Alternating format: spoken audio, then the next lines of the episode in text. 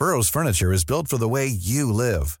From ensuring easy assembly and disassembly to honoring highly requested new colors for their award-winning seating, they always have their customers in mind. Their modular seating is made out of durable materials to last and grow with you. And with Burrow, you always get fast, free shipping. Get up to 60% off during Burrow's Memorial Day sale at burrow.com slash ACAST. That's burrow.com slash ACAST. burrow.com slash ACAST. Ahora inicia A la Una con Salvador García Soto. A la Una. Donde la información fluye, el análisis se explica y la radio te acompaña. A la Una con Salvador García Soto. A la Una. Comenzamos. En Soriana, este superfin lo damos todo. Aprovecha Smart TV JBC 4K de 32 pulgadas a solo 2,490 pesos en un solo pago. Y consola Xbox Series S a solo 4,990 pesos. Soriana, la de todos los mexicanos. Solo noviembre 16. Aplica restricciones.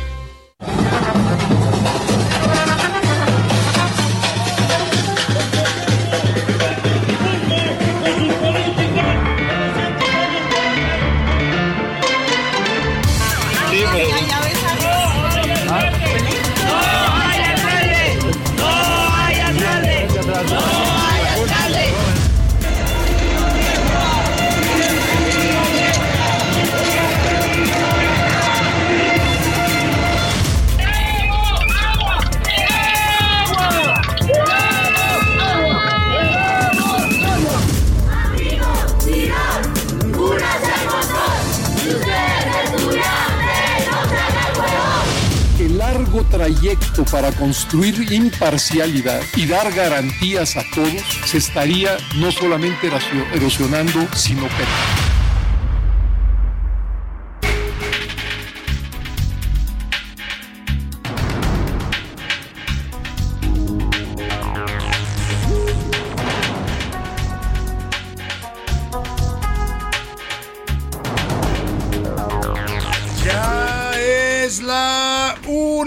En punto en el centro de la República. Y los saludamos con mucho gusto. Estamos iniciando a esta hora del mediodía a la una.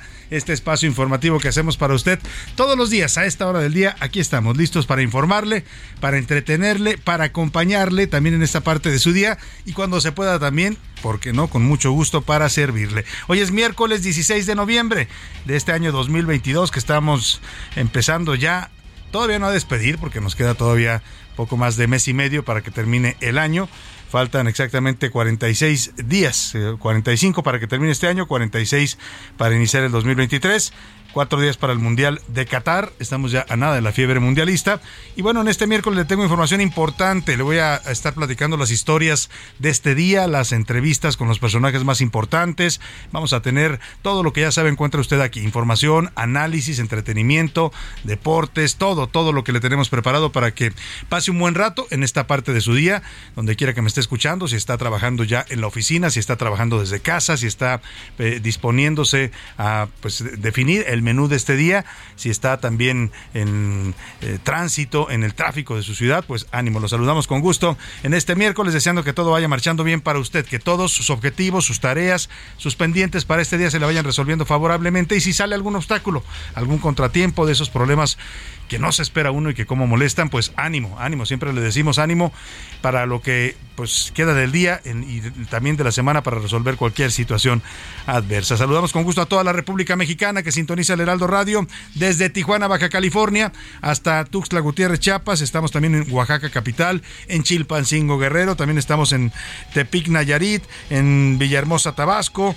Bueno, estamos en muchas eh, frecuencias importantes. Estamos también eh, saludando a toda la gente de Tampico, Tamaulipas, hasta la gente de la comarca lagunera, por supuesto a la gente de Monterrey, Nuevo León, de Guadalajara, Jalisco, a todas las ciu- ciudades donde sintonizan, también en el istmo de Tehuantepec, muchos saludos, eh, también eh, pues a toda la gente que nos escucha en la República Mexicana les mandamos un afectuoso saludo, por supuesto a la gente que nos oye aquí en la Ciudad de México, en el Valle de México, en la megalópolis, les mandamos un afectuoso saludo desde nuestra frecuencia central 98.5 de su FM. Dicho esto, vámonos a los temas que le tenemos preparados para este para este miércoles a la mitad de esta semana. Por un pelito, Polonia y la OTAN ya descartaron que el misil que cayó ayer en la provincia de Presswood en Polonia haya salido de los sistemas de defensa de Ucrania, con lo que la posibilidad de un ataque de, a Rusia se desvanece. O sea, si usted estaba preocupado porque ayer en la noche pues se hablaba de la posibilidad de que la OTAN declarara ya una, un ataque militar en contra de Rusia,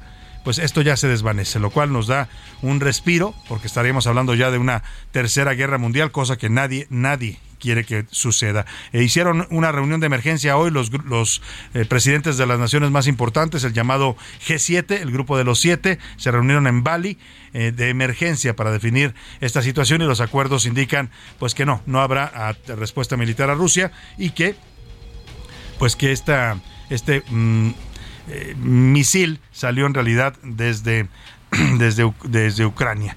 Entonces vamos a estar muy pendientes de esta situación, pero por lo pronto hay un respiro para el mundo en medio de esta tensión que vivimos ayer. Y a medias, el presidente López Obrador reconoció que su plan B para la reforma electoral tiene limitantes. No solo tiene limitantes, la verdad es que todos los especialistas dicen que el presidente quiere burlar la constitución y que la va a violar. Además, se insiste en meter una reforma secundaria para temas electorales que son estrictamente de reforma constitucional. Dice que toda, simplemente buscaría reducirle el presupuesto al INE, cosa que ya ya hecho en la práctica, ¿no? Le tumbó 4.500 millones, el 25% del presupuesto, y que evitaría pues la compra del voto y tratar de empatar las elecciones de presidente con la de legisladores. Es decir, ya no va por el cambio de consejeros o la elección de consejeros a través de voto directo, por la reducción de los plurinominales, nada de eso lo puede hacer no puede tocar nada que tenga que ver con disposiciones que rigen, se rigen desde el artículo 41 de la Constitución. Parece que ya entendió el presidente porque se iba a enfrentar a otra ola de controversias constitucionales como le está pasando actualmente con su reforma a la Guardia Nacional. Y al banquillo, el fiscal de Morelos, Uriel Carmona, va a comparecer este mediodía ante el Congreso de Morelos. Lo han citado por el caso de Adriana Fernanda. Mientras tanto, en las calles de Cuernavaca, decenas de mujeres se manifiestan para pedir pues que haya una justicia de, con, con enfoque de género en Morelos y que se deje de, de, pues, de tratar de encubrir a los feminicidas. Y la tercera edad, le voy a contar sobre la feminización de la vejez. Cada vez en México habrá más mujeres adultas mayores. En los próximos años se van a sumar cada vez más eh, población femenina a la tercera edad. Incluso habrá más personas de la tercera edad, mujeres, que hombres. Esto según las cifras que da el Consejo Nacional de Población y que tienen que ver también con el reporte sobre la población mundial que dio a conocer ayer la Organización de las Naciones Unidas. Aquí le dijimos que ya somos 8 mil millones de personas en el planeta. Por cierto, el niño que nació el número 8000, así lo designaron. El, este pequeñito nació en la República Dominicana, le pusieron Damián y es el bebé número 8000 de la humanidad. Intoxicados en Tlaxcala fueron identificados dulces de la marca Lucas Muecas, se lo digo para que tenga usted cuidado, porque tienen rastros de marihuana y metanfetaminas. Esto lo dieron a conocer autoridades allá en Tlaxcala, le voy a tener todo el reporte. Y en los deportes, la mexicana Leslie Soltero se convirtió ayer en campeona mundial de Taekwondo en la categoría de los 67 kilos además de cerrar filas, también pues eh, se coronó esta jovencita que es un, toda una promesa para el deporte nacional allá en el Campeonato Mundial de Taekwondo que está teniendo lugar en Guadalajara, Jalisco. Y le decía, a partir de hoy la selección mexicana va a jugar su último partido de preparación ante el Mundial. Será ante Suecia y le voy a tener el reporte al momento de las acciones más importantes en este partido, que es el partido ya final de México con rumbo a Qatar 2022. En el entretenimiento, Anaya Rega nos va a contar sobre la rivalidad que hay entre Talía y Shakira. La mexicana aclaró sí que sí criticó a la colombiana eh, y, qué fue lo que dijo sobre eh, su separación, su ruptura con el futbolista Pique. Vamos a tener información, como usted ve, importante, variada, con muchos temas, con muchos tópicos para comentar, informar, debatir en este día. Y para eso, para que usted participe en este programa y nos dé sus opiniones y comentarios sobre los temas de la actualidad política y social del país, le hago las preguntas de este miércoles. En A la Una te escuchamos. Tú haces este programa. Esta es la opinión de hoy.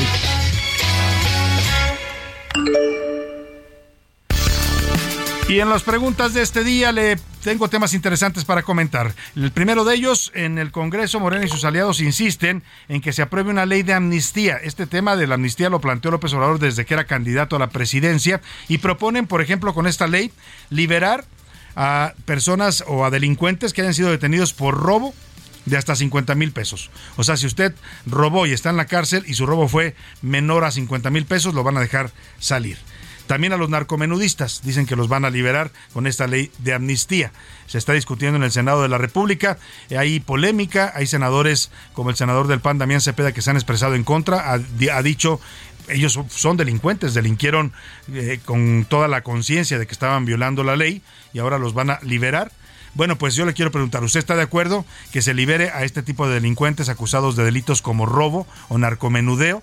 siempre y cuando sus cantidades que hayan robado no rebasen los 50 mil pesos. Y en el caso de los narcomenudistas, pues simplemente con que hayan vendido droga al menudeo, los van a dejar libres. Le, hago tres, eh, le hago esta pregunta y le doy tres opciones para que me conteste. No, son delitos graves y deben quedarse en la cárcel, violaron la ley y deben pagar por ello deben cumplir su sentencia, o sí, sí deben liberarlos, las cárceles ya están sobrepobladas de delincuentes menores, o de plano, el gobierno no tiene por qué tener control sobre las sentencias que dicta el Poder Judicial. Es decir, no le compete al gobierno andar liberando personas porque estas son sentencias dictadas por otro poder, que es el Poder Judicial. El segundo tema que le pongo sobre la mesa. Ayer, lo que ya habíamos anunciado, el regreso del llamado pelos de zanahoria, bueno, así le digo yo, al señor Donald Trump, el magnate empresario de los Estados Unidos, que ayer, como ya se esperaba, anunció su nueva candidatura para la presidencia de la República en 2024. Lo hizo de su, desde su espléndida residencia en Mar-a-Lago, allá en la Florida, y desde ahí dijo que quiere hacer grande América otra vez y que va a pues a volver a postularse para la presidencia, no las trae todas consigo, porque los republicanos pues crecieron en esta elección, pero crecieron otras figuras, no necesariamente la de Trump. Creció por ahí el gobernador de Florida, que se está convirtiendo en una de las cartas importantes. El caso es que, bueno, ya lo celebró incluso el presidente López Obrador, ¿eh? dijo que qué bueno que Donald Trump se vuelva a lanzar, que es un caballero así lo llamó. Yo no sé de dónde le ve lo caballero López Obrador a Donald Trump, pero pues algo le sabrá, ¿no? Para decirle que es un caballero. El caso es que yo le quiero preguntar si usted eh, qué piensa de esta nueva candidatura de Donald Trump, de que quiera volver a ser presidente de los Estados Unidos y de que seguramente pues nos va a volver a agarrar otra vez como piñatas, ¿no? A los mexicanos y a la migración mexicana. Eh, ¿Usted qué piensa? No, eh, no, no estoy de acuerdo que se postule nuevamente porque vienen ataques contra migrantes y endurecimiento en, del discurso en contra de México. O sí, Donald Trump tiene derecho a volver a postularse a la presidencia. O de plano, solamente López Obrador quiere y cuida a Donald Trump. Ahí están las preguntas que le formulo en este miércoles. Y para entrar ya directo de lleno y en materia, vámonos al resumen de noticias. Porque esto, esto como la mitad de esta semana y también la mitad, la segunda mitad del mes, ya comenzó. Ínfimo. Expertos economistas advirtieron que para el próximo año México podría crecer entre 0.6 y 0.8%, pues la economía podría verse afectada por la desaceleración de Estados Unidos y la política monetaria restrictiva del Banco de México. Abusivos. El grupo parlamentario del PAN en el Congreso de la Ciudad de México informó que durante el 2022 se han denunciado 1.728 invasiones legales en la capital. Repunte. La producción nacional de autopartes aceleró a tal velocidad que durante los primeros ocho meses del año rebasó los niveles prepandemia con un aumento del 16%. Pendientes. Los servicios de telecomunicaciones podrían presentar fallas o interrupciones en los próximos meses debido al cambio de cableado aéreo y subterráneo que se llevará a cabo en el país. Decisión. Un juez estadounidense dictaminó que el título 42, norma de la era COVID-19 implementada por el gobierno del presidente Donald Trump en 2020 y utilizada para expulsar a cientos de miles de migrantes a México, es ilegal. Una de la tarde con 13 minutos y nos vamos a la información en este miércoles. A la atención que ayer vivió el mundo, así lo estuvimos reportando aquí en vivo y en directo conforme se fue dando a conocer esta información, pues que puso que puso los pelos de punta a muchos en el mundo, ¿eh? porque la posibilidad de que un misil ruso hubiera sido lanzado desde Moscú para impactar territorio polaco, mató a dos ciudadanos polacos, pues activó de inmediato las alertas. Hubo reuniones de emergencia tanto en el Gabinete de Seguridad de Polonia como de la OTAN para definir pues si se trataba de un ataque ruso y cuál iba a ser la respuesta. Se activaban ahí varias cláusulas del el Tratado del Atlántico Norte, que es la, el que da pie a la OTAN, en las que incluso se hablaba de una respuesta militar, es decir, que la OTAN, un conglomerado de más de 30 países europeos en el que también participa Estados Unidos, pudiera responder militarmente a Rusia, lo cual en los hechos y en la práctica, pues equivalía ya a desatar una tercera guerra mundial. Afortunadamente, pues hubo prudencia, hubo cautela. Yo creo que nadie quiere una guerra a estas alturas, ¿no? A nadie le conviene. Si ya con la que tenemos entre Rusia y Ucrania, la invasión rusa a Ucrania nos está golpeando severamente a todo el planeta con inflación, con carestía, con escasez de alimentos viene un invierno bastante crudo, bastante duro, porque no habrá suficiente energía para muchos países para pues la calefacción.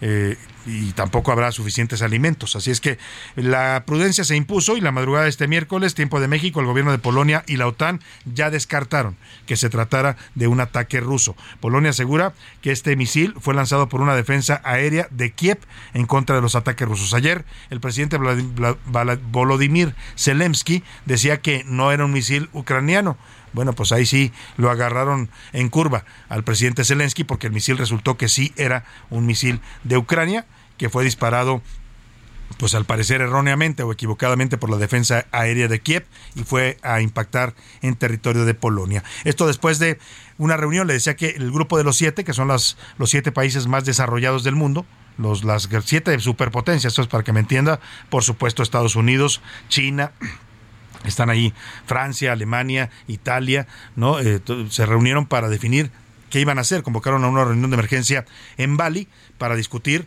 pues cuál era lo, lo que procedía ante este presunto ataque sobre Polonia. Mientras tanto, la OTAN ya dio a conocer que no hay indicios de un ataque deliberado en contra del territorio polaco y que los primeros resultados de sus investigaciones arrojan que esta explosión se causó por un misil de defensa aéreo ucraniano que fue disparado, pues al parecer, por un error. Fue una falla del sistema de defensa de Kiev. Eh, eh, que busca defender el territorio ucraniano de los ataques de misiles de crucero rusos. Así lo informó el secretario general de la OTAN, Jens Stoltenberg. No tenemos indicios de un ataque deliberado y no tenemos indicios de que Rusia esté preparando acciones militares ofensivas contra la OTAN.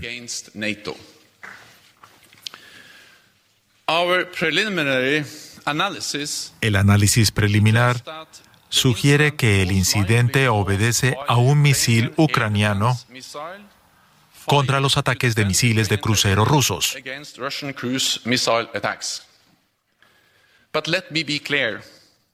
Esto no es culpa de Ucrania. Rusia tiene la responsabilidad final mientras continúa su guerra ilegal contra Ucrania. Bueno, pues ahí está, mire, en este momento usted y yo y toda la humanidad podemos hacer, podemos respirar, sí, ¿eh? porque ayer había tensión y pues lo dice el tratado de la OTAN, si hay un ataque contra un país miembro, pues eh, tiene que responder. Hay uno, una cláusula, que es la cláusula cuarta de este tratado, que dice que se debe responder con un ataque también militar en la misma proporción, es decir, que pueden haber sido lanzados misiles en contra de Rusia y eso pues evidentemente hubiera desatado un conflicto mundial. La llamada Tercera Guerra Mundial, que todo el mundo tememos, que nadie quiere y que por hoy pues se logró evitar afortunadamente en, este, en esta investigación que hizo la OTAN, el grupo de los siete y también por supuesto el gobierno de Polonia para descartar un ataque deliberado de Rusia. Ahí dejamos el tema y vámonos de la guerra internacional a la guerra doméstica, pero esta es de tipo político aquí en México. El presidente López Obrador hoy tuvo que reconocer Mire, hoy los principales periódicos analizan este tema, tanto el Reforma como el Universal, como otros diarios importantes, pues, el Excelsior, pues dicen que la, el plan del presidente, su llamado Plan B, como llamó él a su reforma secundaria en materia electoral, pues es totalmente constitucional dice el Universal, ilegal. El plan B de AMLO en reforma advierten expertos. El reforma también decía, viola la constitución, el plan alterno del presidente. Es decir, yo le dije ayer, y no se lo dije por, por decirlo, el presidente lo que estaba haciendo es, lamentablemente, lo que hacemos muchos mexicanos, ¿eh? porque duele reconocerlo, pero es parte de nuestra idiosincrasia.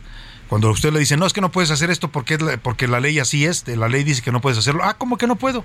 Déjame, le busco y encuentran un camino alterno. Así el presidente, como buen mexicano, dijo que no puedo, a mí no me vengan con que la ley es la ley. Le voy a dar la vuelta por la puerta de atrás y le esclavo una reforma alterna. Ya lo hizo ya lo hizo con la Guardia Nacional, también tenía que ser una reforma constitucional, pero como no tenía la mayoría calificada, igual que ahora en la reforma política, pues dijo hago una reforma secundaria y la hizo y la aprobó la mayoría de Morena. Hoy está controvertida, y controversias y acciones de inconstitucionalidad ante la Corte para tirar esa ley por lo pronto ya hoy, también justamente ayer, un nuevo juez otorgó un amparo definitivo, ya son dos amparos definitivos en contra de la modificación a la ley de la Guardia Nacional eh, eh, al, artículo eh, de la Constitución. Bueno, no se modificó el artículo de la Constitución porque modificaron la ley, pero esta ley que aprobaron para pasar la Guardia Nacional de la Secretaría de Seguridad Federal a la defensa para militarizarla, pues ya hay dos amparos definitivos y se tiene que frenar el proceso de transferencia.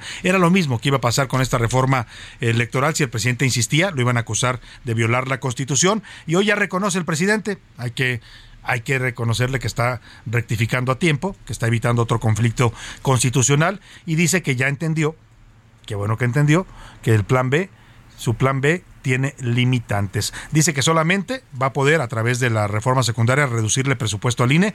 Ya le redujo un montón. ¿eh?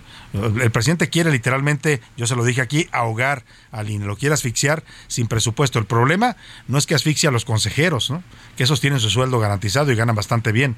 El problema es que el INE no tenga la capacidad para organizar bien las elecciones, para cuidar la seguridad de nuestra credencial de elector, que eso implica un presupuesto importante. Bueno, pues el presidente dice que va a reducir el presupuesto al INE, que va a poner una disposición para evitar la compra del voto, ojalá y la haga valer con su propio partido, que yo creo que Morena hoy son los que más compran votos, los compran a través de la coacción de los programas sociales, y que también buscará empatar las elecciones de presidente con las de los diputados sin violar la Constitución. Reconoce el presidente que no podrá modificar la elección de consejeros, que era su principal objetivo para meter consejeros a modo. Esto fue lo que dijo hoy el presidente en una pues en una luz que le iluminó el cerebro al presidente para que no digan, como dijo Porfirio Muñoz Ledo, que ya se le está yendo la cabra al monte. Eh, estoy analizando porque estos eh, coparon todo. Por ejemplo, en la Constitución está el mecanismo para la elección de los consejeros.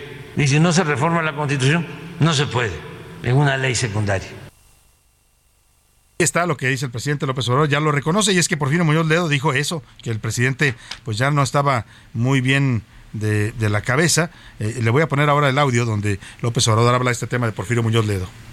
Muñoz Ledo fue el que dijo ayer, entiende que yo estaba ya este, chocheando y que ya no estoy de acuerdo. Este, Bueno, ahí está, sí, Muñoz Ledo lo dijo en un tuit, aquí se lo leímos, donde no solo decía que el presidente ya no estaba muy cuerdo, decía que tenía que renunciar a la presidencia por lo que estaba, eh, la actitud que había asumido ante la expresión ciudadana de la marcha del domingo. Hoy le respondió el presidente, le da risa al presidente que dice que Muñoz Ledo dice que ya no está muy cuerdo. Bueno, por lo pronto rectifica en este tema y dice que solamente va a reformar lo que pueda reformar en leyes secundarias en materia electoral. Y en otro tema, Vamos hasta Morelos porque pues ya le está creciendo este movimiento al fiscal Uriel Carmona después de que lo acusara públicamente la jefa de gobierno de la Ciudad de México, Claudia Sheinbaum, de que era un encubridor de feminicidas, ¿no? Así lo llamó la jefa, dijo que que pues había tratado de ocultar la, el feminicidio de Ariadna Fernanda, que había apoyado y que se había confabulado con el presunto asesino Rautel N en fin, a partir de todo esto, pues ya lo citaron al Congreso local para que comparezca y dé una explicación de todo este caso. Ayer se creó una comisión especial para investigar el tema, para saber si las investigaciones de la Fiscalía de Morelos son o no adecuadas en este caso. Incluso hay manifestaciones de mujeres en las calles de Cuernavaca que piden que piden que el fiscal deje de encubrir feminicidios. Vamos contigo, Guadalupe Flores, allá en Cuernavaca. Te saludo. Muy buenas tardes.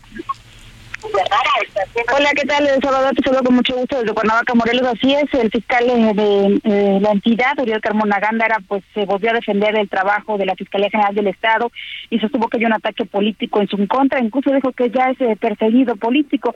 Y es que justo este eh, día, pues Uriel Carmona eh, comparece ante el Pleno del Congreso del Estado por las acusaciones en su contra por el encubrimiento al presunto feminicida de Ariadna Fernanda.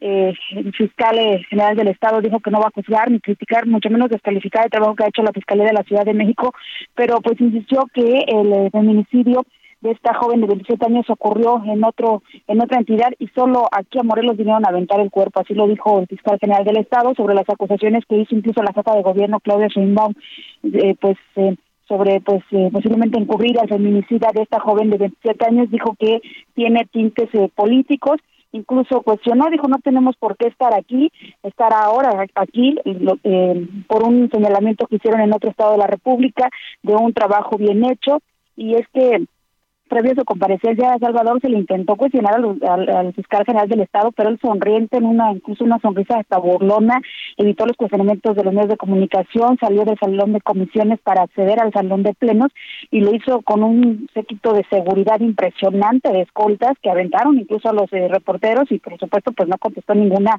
eh, pregunta prácticamente muy bien, Guadalupe, pues estaremos atentos a esta comparecencia y para ver qué, en qué queda todo este tema de las investigaciones en eh, allá en Morelos sobre feminicidios. Vámonos a la pausa y regresamos con los para usted aquí en A la Una. En un momento regresamos. Ya estamos de vuelta en A la Una con Salvador García Soto. Tu compañía diaria al mediodía. En Soriana, este super fin lo damos todo. Compra uno y lleva el segundo al 70% de descuento en llantas, pantalones de mezclilla, cuidado bucal colgate, shampoo y acondicionadores Pantene, Head Shoulders, El Bit y Fructis. Soriana, la de todos los mexicanos. A noviembre 17, excepto Silverado, Basic Concepts y BM Jeans. Apliquen restricciones. Heraldo Televisión, ahora también por Sky HD.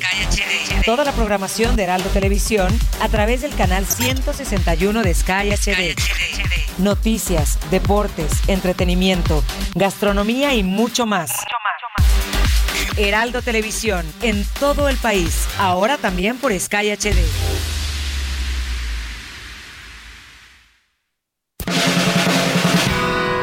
La rima de Valdés o de Valdés la rima. Pues ando de vacaciones por acá por el sureste, y aunque decirlo me cueste, hablaré de las acciones de futuras estaciones del tan mentado tren Maya. Disfrutando aquí en la playa, opino que si es verdad y se vuelve realidad, este tren, pues vaya, vaya. Quiero pecar de inocente y creerle al presidente cuando estuvo en Yucatán, porque según, pues ahí van, y será para la gente, será obra monumental, beneficio nacional, tremendísimos ingresos, con mejoras y progresos si me cuidan lo ambiental. ¿Será que estoy relajado y no estoy en la ciudad? Ojalá que sea verdad para no estar enojado. Es un proyecto soñado y no quiero despertar. No nos vayan a engañar, así como el aeropuerto. Ya no quiero estar despierto. Con permiso, voy al bar.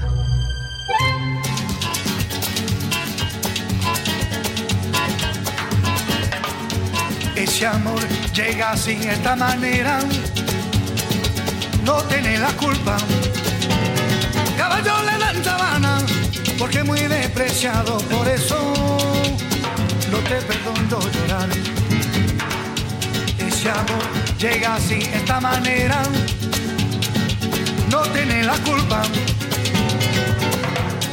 Amor de compra amor del pasado. Ven, ven, ven,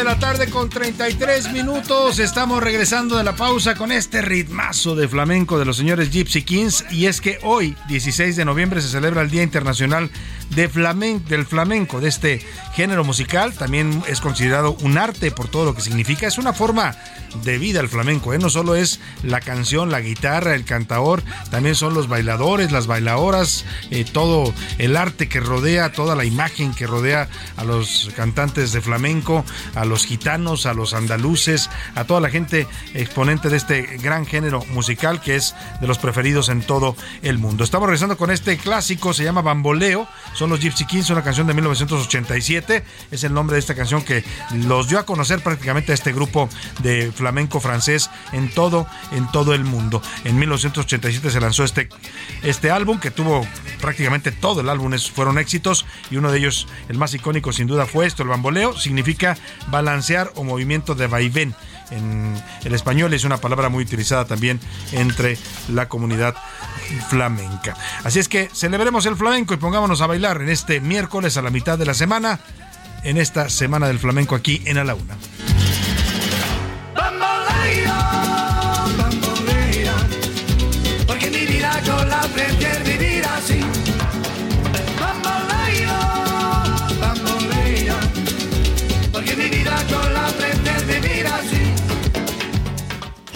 A la una, con Salvador García Soto. Una con 34 minutos, vamos a más información. Después del éxito rotundo que tuvo la marcha del domingo, la marcha ciudadana para defender la democracia, el INE, las libertades de los mexicanos, el presidente López Obrador ya lista una contramarcha.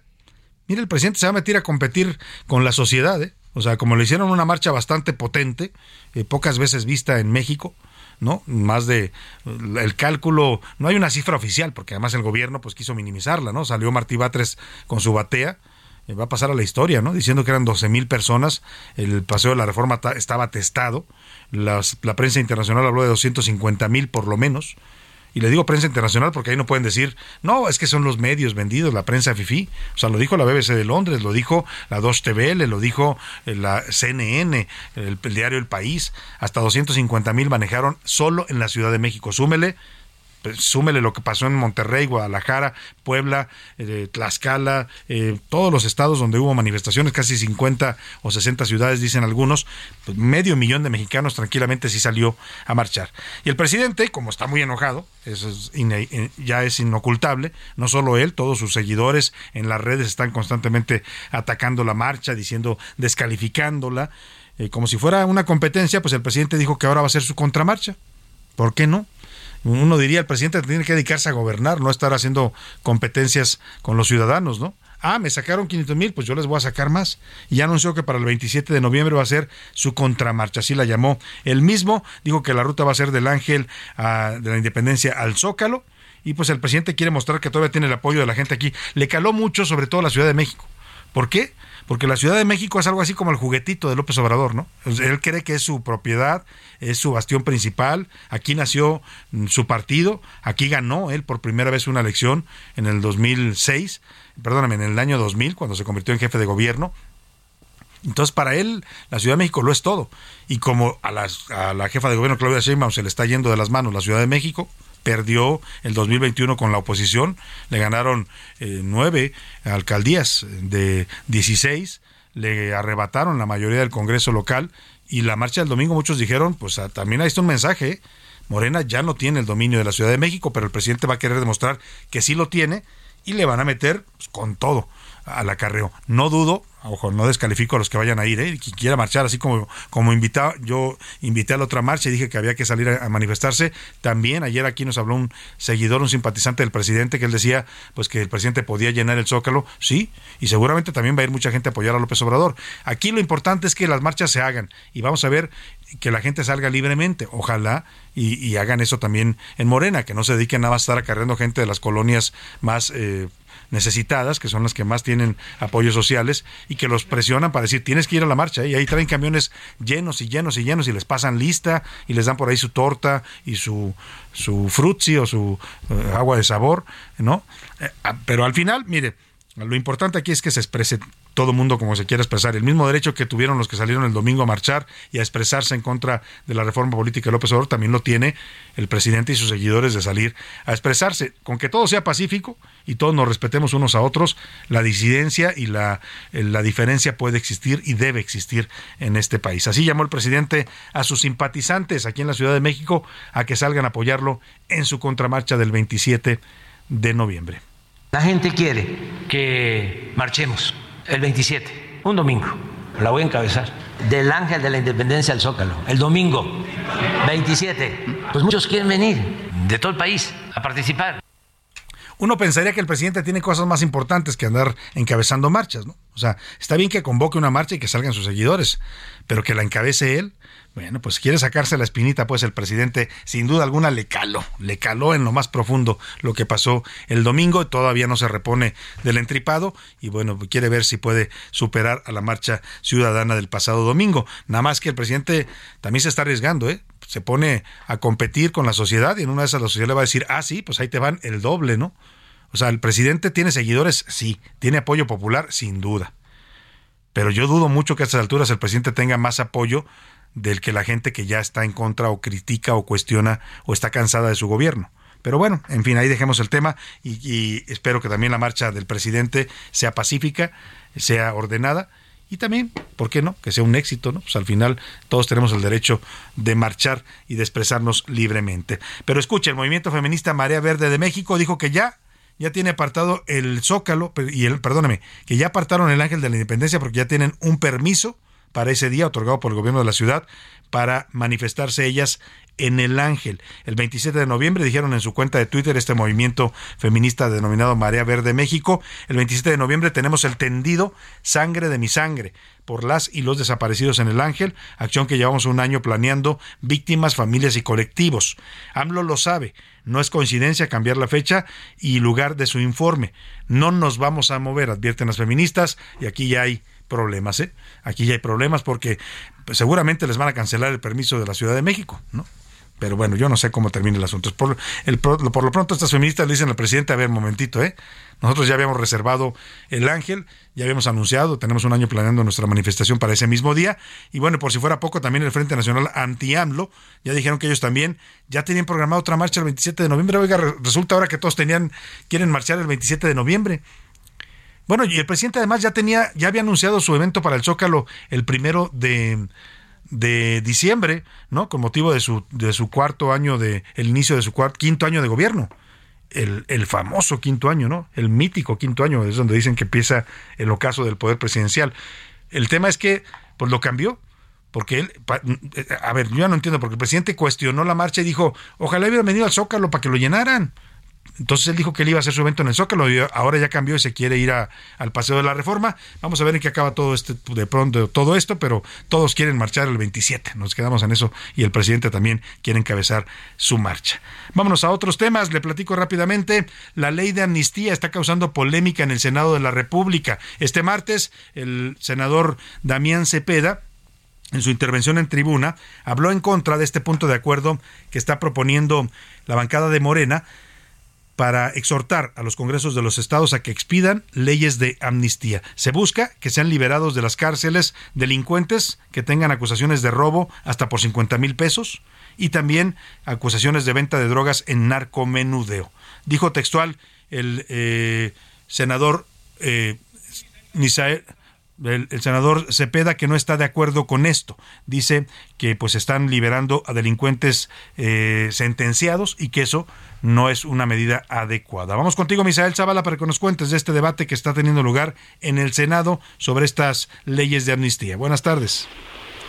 Buenas tardes, Salvador. Saludo también al auditorio. Pues sí, efectivamente, el Senado ya exhortó a los congresos de 23 entidades federativas a expedir leyes de amnistía amnistía por la comisión de delitos previstos en sus respectivas legislaciones que se asemejen a los establecidos en la ley de amnistía. Y es que la ley de amnistía que entró en vigor el 23 de abril del 2020 tiene la finalidad de extinguir las acciones penales y las sanciones impuestas siempre que no se trate de reincidencia respecto al delito porque se está iniciando sentenciado. Esta, este, este exhorto que fue avalado por la mayoría de los senadores de Morena y también de sus aliados, pues prendió los ánimos en el Senado de la República, luego de que el senador Damián Cepeda Vidales, por el Partido Acción Nacional, señaló que esta ley de amnistía fue avalada en específico para casos de mujeres en prisión por aborto, para algunos casos relacionados con la población indígena, para robos menores a 50 mil pesos y también narcomenudeo de los cuales manifestó su preocupación por los últimos dos ilícitos. Esta ley, advirtió el senador panista,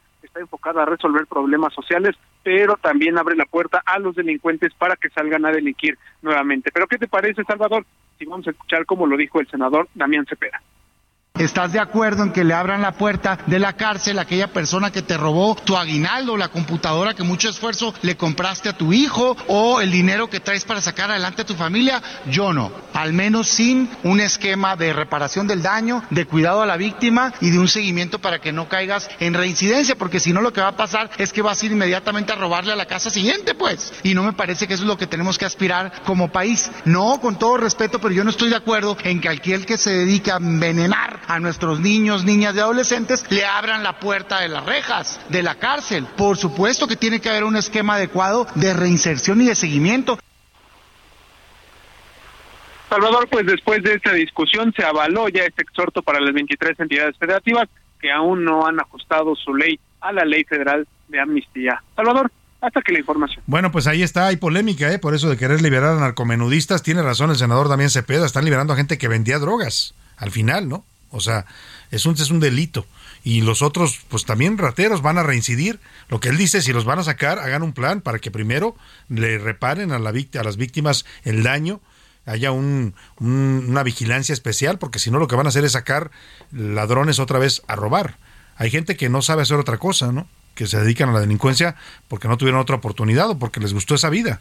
Y si lo sacan, difícilmente se van a volver eh, genios musicales o, o qué sé yo, ¿no? deportistas, o sea, si no hay un programa para inducirlos, pues es lo que dice el senador Damián Cepeda. Pero ahí está esta polémica en el Senado. Por lo pronto, oiga, temo decirle, sabemos que este es un país donde hay más mujeres que hombres, ¿no? Siempre lo hemos sabido en los últimos años, la, la curva demográfica, el comportamiento de nuestra población así lo indica. Son más mujeres, el 51.8% creo de la población del país son mujeres y en ese sentido, pues vamos hacia una curva de envejecimiento en este país. Antes éramos un país de más jóvenes, más niños. Hoy nos estamos volviendo poco a poco un país de adultos mayores.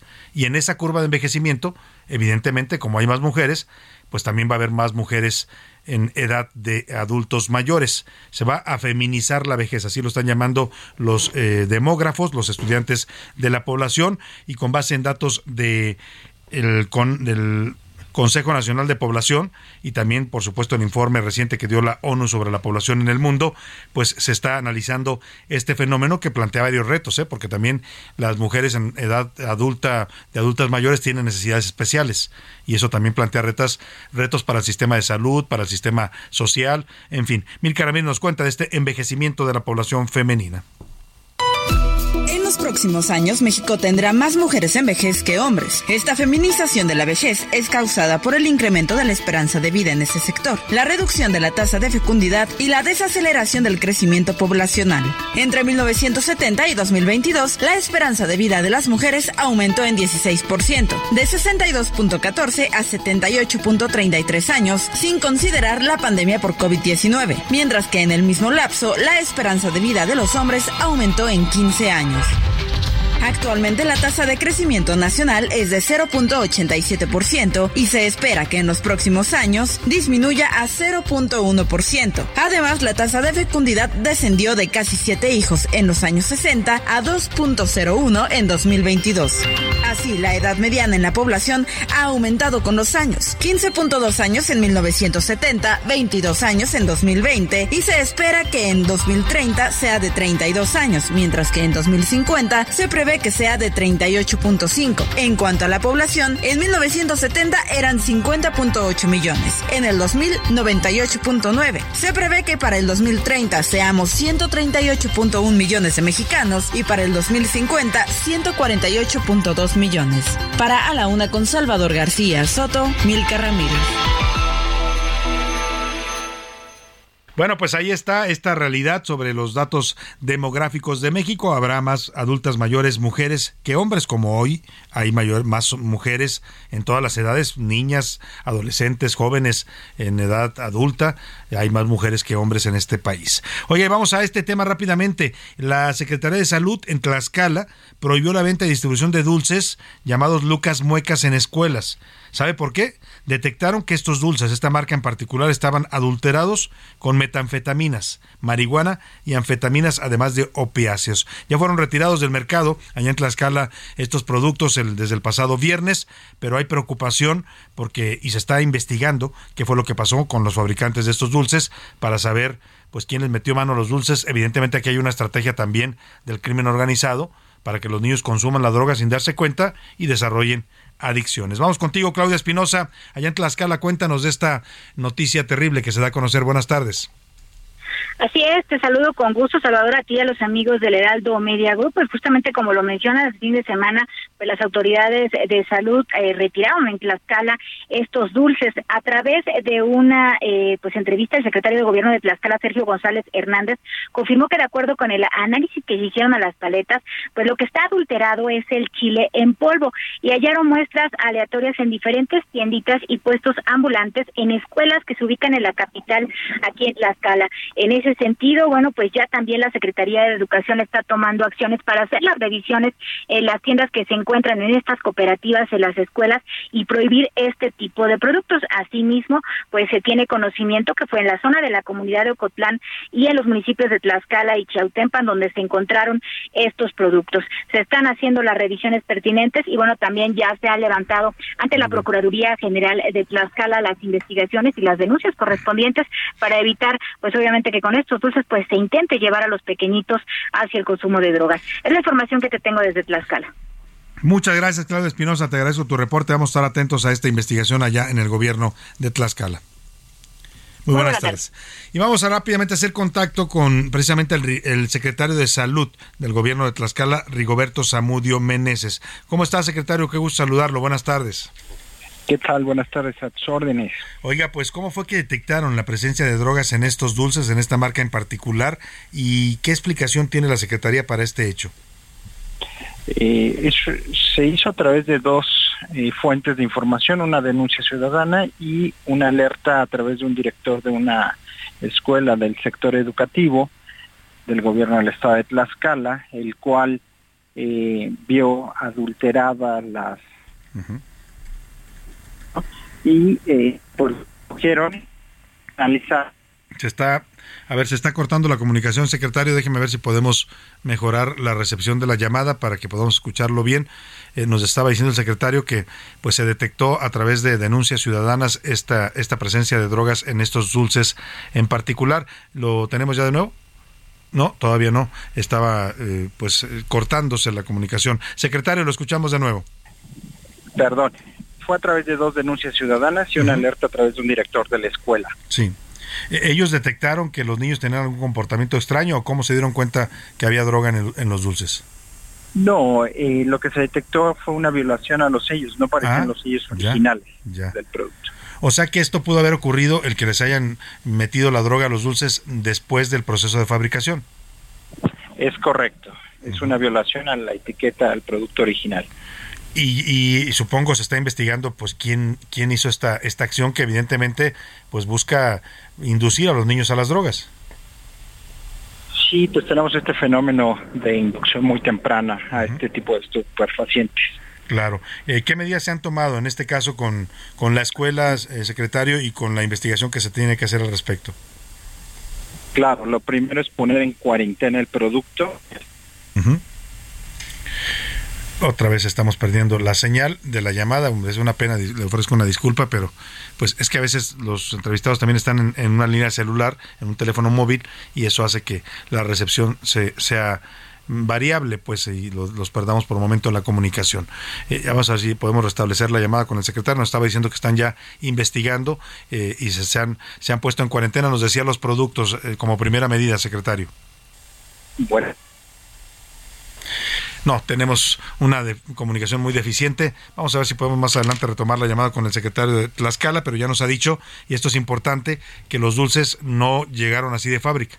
Esto es importante. Esta empresa, José Luis Sánchez Lucas Muecas, ¿de dónde es originaria? Es una empresa mexicana, Salvador. Su planta principal, donde precisamente hacen y realizan este producto, se encuentra en Santa Catarina, Nuevo León. Ahí producen estos chilitos, que es el de los que hablamos el día paletas de hoy. Y los, chilitos. los, paletas y chilitos, este Lucas en específico, que es una paleta que se introduce Sí, que metes con un chilito y en después, polvo, ¿no? Y después lo pruebas. El chilito es el que venía contaminado con esta droga, Salvador. Y bueno, pues esto podría ser también parte de lo que ha ocurrido en otros estados como Oaxaca y Chiapas, Sí. donde han Ah, inducido y a los que además el presidente ha dicho que no es cierto, que no, que no es cierto que hay drogas. Aquí hay una prueba de que sí les están poniendo drogas a los niños o en el agua, como pasó en una escuela de Chiapas, o en estos tipos de productos, ¿no? Por eso las intoxicaciones que se han reportado. Lo que decía el secretario de Salud es que los sellos del producto fueron violados. O sea, alguien con toda la intención le metió la droga al chilito para que los niños lo consuman.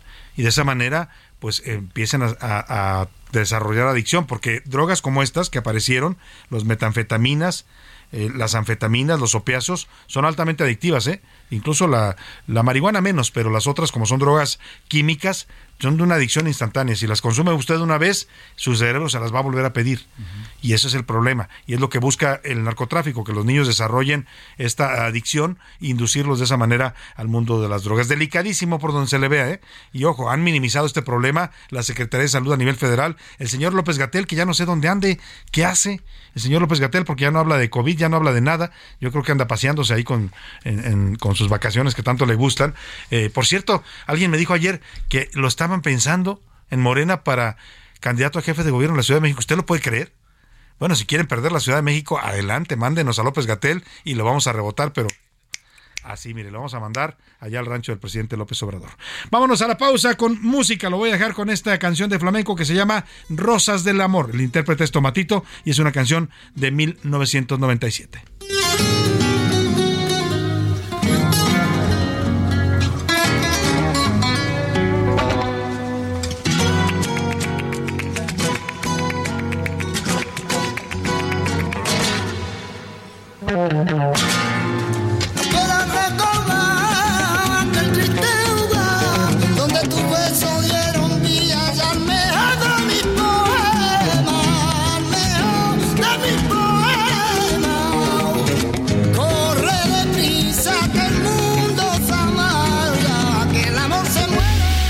En un momento regresamos. Ya estamos de vuelta en A la Una con Salvador García Soto. Tu compañía diaria al mediodía. No te pierdas lo que Total Play tiene para ti este buen fin. Contrata ahora y llévate 150 canales, 100 en HD para que veas tus programas favoritos, 50 megas extra para navegar a toda velocidad, un servicio de TV adicional por 4 meses y por tiempo limitado recibe un Wi-Fi Pro sin costo. ¿Ves? Esta es una promo que sí es promo. Cámbiate ya y vive la experiencia Total Play. En Soriana, este super fin lo damos todo. Compra uno y lleva el segundo al 50% de descuento en toda la marca Verde Valle y Capullo, en mayonesas y chiles y en marca Ariel e Higiénico Suabel. Sí, el segundo al 50% de descuento. Soriana, la de todos los mexicanos. A noviembre 17 aplican restricciones.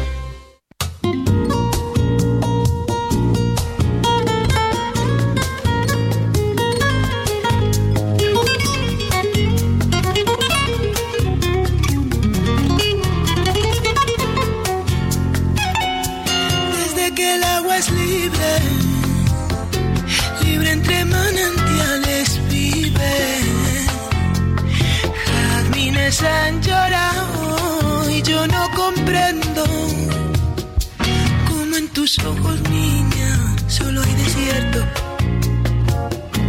Hermosa era la tarde cuando entre los olivos nadie Nadie vio como yo a ti te quise, como te quiero. Hoy los olivos duermen y yo no duermo.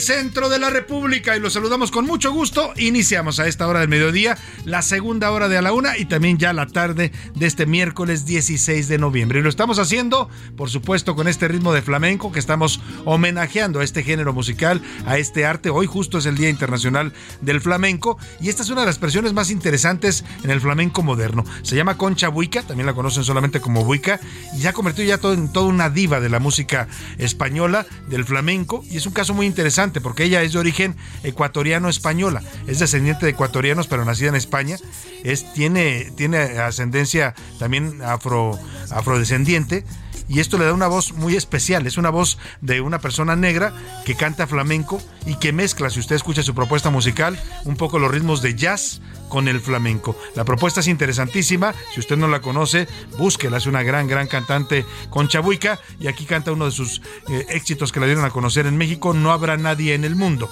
del año 2008. Seguimos, seguimos con mucho más para usted en a la una. En esta segunda hora todavía le tengo mucho, mucho para informar, para entretener, para compartir con usted. Así es que quédese aquí con nosotros en a la una y póngase a moverse al ritmo del flamenco de Buica.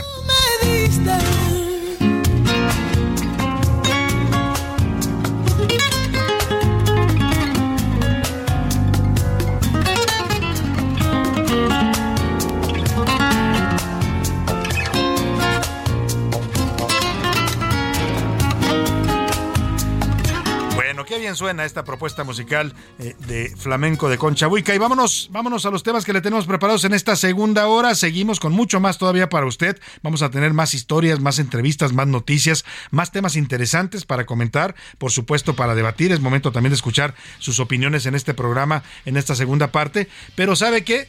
Tenemos también un, vamos a tener un invitado muy especial en cabina. Viene aquí a la cabina de A la Una, Pierangelo, este extraordinario actor, comediante, productor. Es un hombre que no para, imitador, uno de los mejores comediantes, creo yo, que hay en México, de los más completos, porque además es un profesional de la comedia, el señor Pierangelo. ¿eh? Lo mismo produce una obra de teatro, que hace un programa, que hace comedia, que hace parodia, eh, y ahora está presentando un nuevo espectáculo. Eh, le voy a tener boletos y por eso quiero adelantar, adelantarle. Nos va a regalar Pierangelo 10 pases dobles de su nueva producción teatral. Eh, le voy a dar todos los datos de esta producción.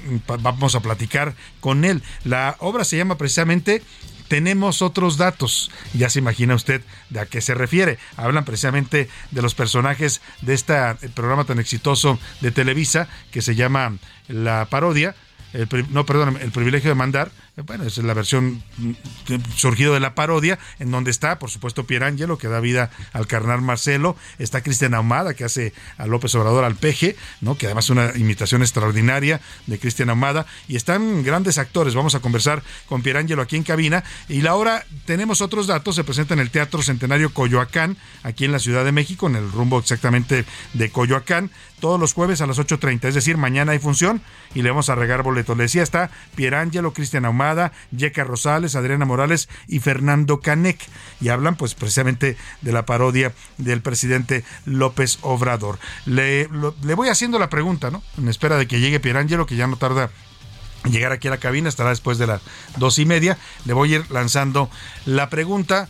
Eh, para que usted se lleve estos 10 pases dobles para mañana se vaya a ver el teatro, una obra que suena pues muy interesante, divertida sobre todo y sobre todo con mucha parodia y mucha eh, jiribilla política, que es lo que maneja este concepto que están presentando en teatro Pier Angelo. Eh, ¿Qué pregunta le haremos? A ver, ¿dónde, dónde, dónde? Ah, esa es buena pregunta. ¿En qué programa infantil se dio a conocer el señor Pierangelo? ¿Dónde comenzó su carrera como eh, actor, comediante? Es un programa muy famoso. Bueno, para los ochenteros ya se lo sabe, ¿no? Así es que mándenos la respuesta rápidamente al 5518 41 51 99 y se lleva, se lleva un pase doble para que se vaya a ver a Pierangelo, a Cristian Ahumada, a Yeca Rosales, a Adriana Morales y Fernando Canek en Tenemos Otros Datos en el Teatro Centenario de Coyoacán. Más adelante vamos a hablar con Pierangelo de esta propuesta teatral. Por lo pronto, vámonos, como siempre, a esta hora del día a escuchar sus opiniones, sus mensajes, sus comentarios. Están conmigo aquí en la mesa y les doy la bienvenida a Milka Ramírez. Bienvenida, Milka. Hola, Salvador, ¿cómo estás? ¿Cómo estás, Milka? Bienvenida. José Luis Sánchez, bienvenido. Salvador García Soto, ¿cómo están? Bonito miércoles, bonita mitad de semana, pues con todo mi querido Salvador y bueno, pues ya enfilándonos y ya, gracias a Dios, ya chilló la quinceañera, ya estamos un poquito más sonados, pero hay que cuidarla. Ya llegó la quincena, Ya así es que tenga cuidado también porque igual que usted anda contento, también los ladrones andan contentos, ¿eh? los que les buscan sí, eh, a la gente cuando trae dinero, así es que hay que cuidar el dinerito en estos días de quincena. Hicimos preguntas interesantes el día de hoy, preguntamos a la gente sobre este, estos temas, José Luis Sánchez. Así es, el primero de ellos, Salvador. Bueno, pues el Congreso de Moneda y aliados insisten en un tema de la amnistía. Ya le, le tuvimos el reporte hace unos minutos, Salvador. Hablan de la liberación de presuntos o delincuentes que habrían cometido delitos hasta el del robo hasta por 50 mil pesos, también de narcomenudeo. Y bueno, pues si usted está de acuerdo con que sean que los liberen, ¿no? Porque dicen que les quieren dar amnistía. Hay un tema de sobrepoblación en las cárceles, esa es una realidad, pero uno pensaría que pueden liberar, no sé, a alguien que se robó comida, ¿no? Por sí, necesidad, a alguien que, pues a lo mejor agarró un dinerito si trabajaba en una casa, en una familia, qué sé yo. Delitos no tan graves, pero narcomenudeo. Es un delito grave, es venta Claro. de drogas a, a- a otras personas, a niños incluso, y los van, los quieren liberar, igual que a los que hayan robado menos de 50 mil. Ahora, Salvador, estos 50 mil pesos también podrían significar, por ejemplo, el robo a un cuentaviente, Salvador. Alguien que sacó 50 que mil te roban pesos con arma, y ¿no? te roban con arma, y Oh. eso significaría. Bueno, pues ahí vamos a ver cómo opera esta ley de amnistía. Por lo pronto hay debate en el Senado. Y el segundo tema. El segundo, la llegada. Ayer el señor Pelos de Lote, el señor Donald Trump. Donald Trump. Ya dijo que va por la candidatura hacia el 2024, lo anunció, muy a su estilo. Y bueno, pues. eh, México, ¿Qué ahí opina de la dice ahí te voy. Y ahí viene Amigo. con todo, ¿eh? Ahí Amigo viene con todo. No la tiene fácil porque este gobernador de Florida eh, que ganó su estado de manera contundente es hoy el rival más fuerte que tiene Donald Trump. Ya no se ve Donald Trump como el rival invencible para el Partido Republicano. El gobernador de Florida, José Luis Sánchez, Ron llamado DeSantis. Ron DeSantis, que arrasó en la elección pasada en Florida, pues es hoy para muchos el candidato más viable a la presidencia por el Partido Republicano. Pero ahí está Donald Trump, que puso contentos a muchos supremacistas, racistas en los Estados Unidos y también puso muy contento al presidente López Obrador. Tenemos, por cierto, el audio de lo que Sí. dijo López Obrador sobre la nueva candidatura del señor Donald Trump. Dijo que, pues que sí, tiene sus cositas, tiene sus defectos, pero que es todo un caballero. Así se expresa nuestro presidente del mandatario de Estados Unidos que ha sido el más antimexicano de la historia. Este, ayer, el de ayer. Sí, sí, sí. Pues él es capitalista y no es perfecto, pero es buena persona y lo respeto. Nada más faltó, dijeron, no es perfecto, pero lo amo. Exacto. ¿No? O sea, Pero ¿quién es perfecto en o sea, esta vida? cuando, cuando uno está enamorado, no le ve los defectos al otro, ¿no? Dice, Exacto. bueno, tiene sus defectos, pero, pero es muy lindo. Qué el presidente dijo, es todo un caballero. Bueno, ahí dejamos el tema. Vámonos, es, es momento ya de preguntar en este espacio, ¿qué dice el público? Oye, Salvador, tenemos muchísimos comentarios. Nos está escribiendo la señora Margarita Silva. Buenas noches, buenas tardes, señor Salvador García Soto, José Luis y Milka. Ya ven que no les mentía. El lunes les dije que el terco del señor López Obrador iba a hacer una marcha y por sus pistolas ya la anunció el 27 de noviembre, arriesgando su vida además. Pues ya ve que dicen que anda enfermo. Saludos, nos dice Y está raro porque ya le había anunciado su informe para el primero de noviembre, de diciembre en el Zócalo, ¿no? Pero ahora cambió y quiere marchar por el Paseo de la Reforma. Vamos a ver en qué acaba, ¿eh? Porque ya hay dos que dijeron, nosotros ya tenemos apartado el Ángel para esa fecha, el 27 de noviembre, Mirka, por un lado la marea feminista y por otro lado el grupo Frena, que son precisamente anti-López Obradoristas. Pero Salvador, es que López Obrador está jugando a, a ver quién tiene la casa más grande, ¿no? O sea, ustedes ya salieron, como que le enojó. Mirka lo dijo muy elegante. Sí, exacto. yo conozco otro dicho. Ay. Conozco otro dicho que para qué les No, no, cuento. no. Es que es horario Déjenlo así. familiar.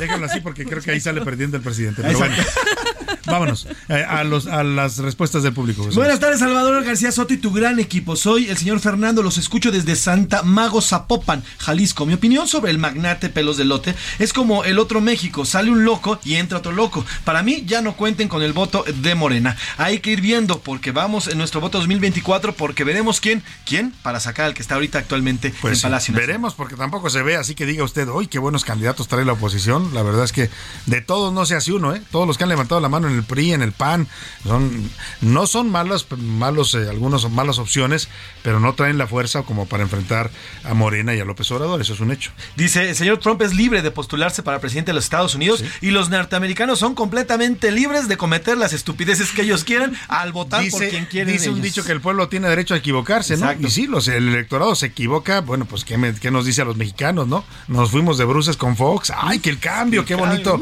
el señor este con botas, muy chistoso, ¿no? Ciertamente. Ser- ciertamente, y nos, nos fue re mal, pues no hubo ni cambio ni nada, y con López Obrador, pues lo mismo. Se ha pasado más de lo mismo, como dicen. Elsa además nos dice, y eh, bueno, pues en cuanto al tema de la amnistía, estoy a favor de que se aplique en mujeres que hayan sido injustamente acusadas por haber abortado, Claro. en ladrones que no hayan hecho con violencia y que haya sido por cuestión de hambre o necesidad. Y estoy en desacuerdo con los narcomenudistas y todo lo que plantean, nos dice Mira, Ramiro Santillán. simplemente que se vayan a, lo- a los casos de las mujeres, los que había agarrado el presidente de la Corte, el señor Saldívar. Muchas mujeres están ahí por ser mujeres nada más, ¿eh? porque no tuvieron para defenderse, porque las acusó un marido eh, golpeador, porque el marido cuando se separaron les inventó un delito y los metieron a la cárcel.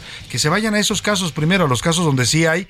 eh, evidentemente hay mucha gente inocente en las cárceles mexicanas, Milka, eh, y yo creo que deberían enfocarse en eso más que en los narcomenudistas. Las personas indígenas, las También, personas con alguna que discapacidad. no tuvieron una defensa porque no hablaban bien español, ¿no? Personas con discapacidades, etcétera, pues yo primo delincuentes, como les llaman los que por una vez delinquieron y acaban en la cárcel eh, de manera también injusta. Eh, bueno, Nos, nos dice por acá, nos dice Saúl, nos dice- ah, Rodrigo nos dice, dinos a dónde, a dónde Salvador van a mandarlo, se refiere a lo que dijiste ahorita que le iba el señor Gatel. ¿A dónde dinos? por al rancho del presidente, hombre. Bueno, pues todo el mundo sabe cómo se llama el rancho del presidente. Exacto. Está en Palenque y se llama La Chingada. Exacto. Eh, oigan, están llegando muchos mensajes por el tema de los boletos. Acuérdense de poner su nombre completo. Si nada más me ponen la respuesta, no va a haber boletos. Tiene que ser la respuesta y su nombre completo. Acuérdense, ¿ok? Nos dice, buenas tardes, gran equipo de A la Una. Nunca me pierdo tu, eh, tu programa, Salvador. ¿Qué, tan, ¿Qué mentalidad tan perversa de las personas que están en Palacio Nacional? Ya nos quieren confrontar a todos. O sea, si uno salimos, ahora él quiere, por sus pistolas, sacar a la gente y ver que él es más que todos los demás. De esto no se trata, Salvador. No Saludos. se trata de eso, se trata de que pues, se respeten las expresiones ciudadanas. Si hubieran convocado los seguidores de López Obrador a una marcha y salieran ellos, adelante, tienen el mismo derecho, ¿no? Pero que el presidente la convoque y se lance él, es lo mismo que se cuestionaba en la reforma electoral. ¿Por qué el gobierno? O sea, fue lo mismo de la revocación. ¿Por qué el gobierno tiene que decir, a ver, quiero que hagan una consulta para ver si me voy o no me voy? ¿Por qué el gobierno tiene que decir, voy a cambiar a los órganos electorales? Eso lo tienen que decir los ciudadanos y lo tienen que pedir los ciudadanos. El presidente lo único que confirma con esto es que está no enchilado, enchiladísimo con la marcha del domingo, ¿no? Así es, mi nombre es eh, Aníbal Hernández y Cisneros y estoy en desacuerdo de esta marcha al final. Si el señor presidente quería hacer una marcha, ¿por qué no lo hizo de manera orgánica y no presionando y además asusando a sus seguidores para que eh, solamente peleen con los que marcharon ya el pasado domingo? Saludos, Salvador. Pues sí, eso, eso es lo malo, pues que el presidente no, no toma en cuenta este riesgo de confrontar a los mexicanos, ¿no? De por sí ya estamos bastante divididos y polarizados. Y hablando de polarización, en la red social de Twitter se la saben bien este tema de la polarización. Y en la República de Twitter, ¿qué dicen la comunidad Twitter en arroba ese García Soto, Milka Ramírez? La comunidad tuitera sobre el tema de la amnistía para estos delincuentes, el 71% no está de acuerdo en que sean liberados, dicen que son delitos graves, el 5% dice que sí, que los liberen porque las cárceles están llenas y el 24% dice que es un tema que le corresponde al Poder Judicial. Claro.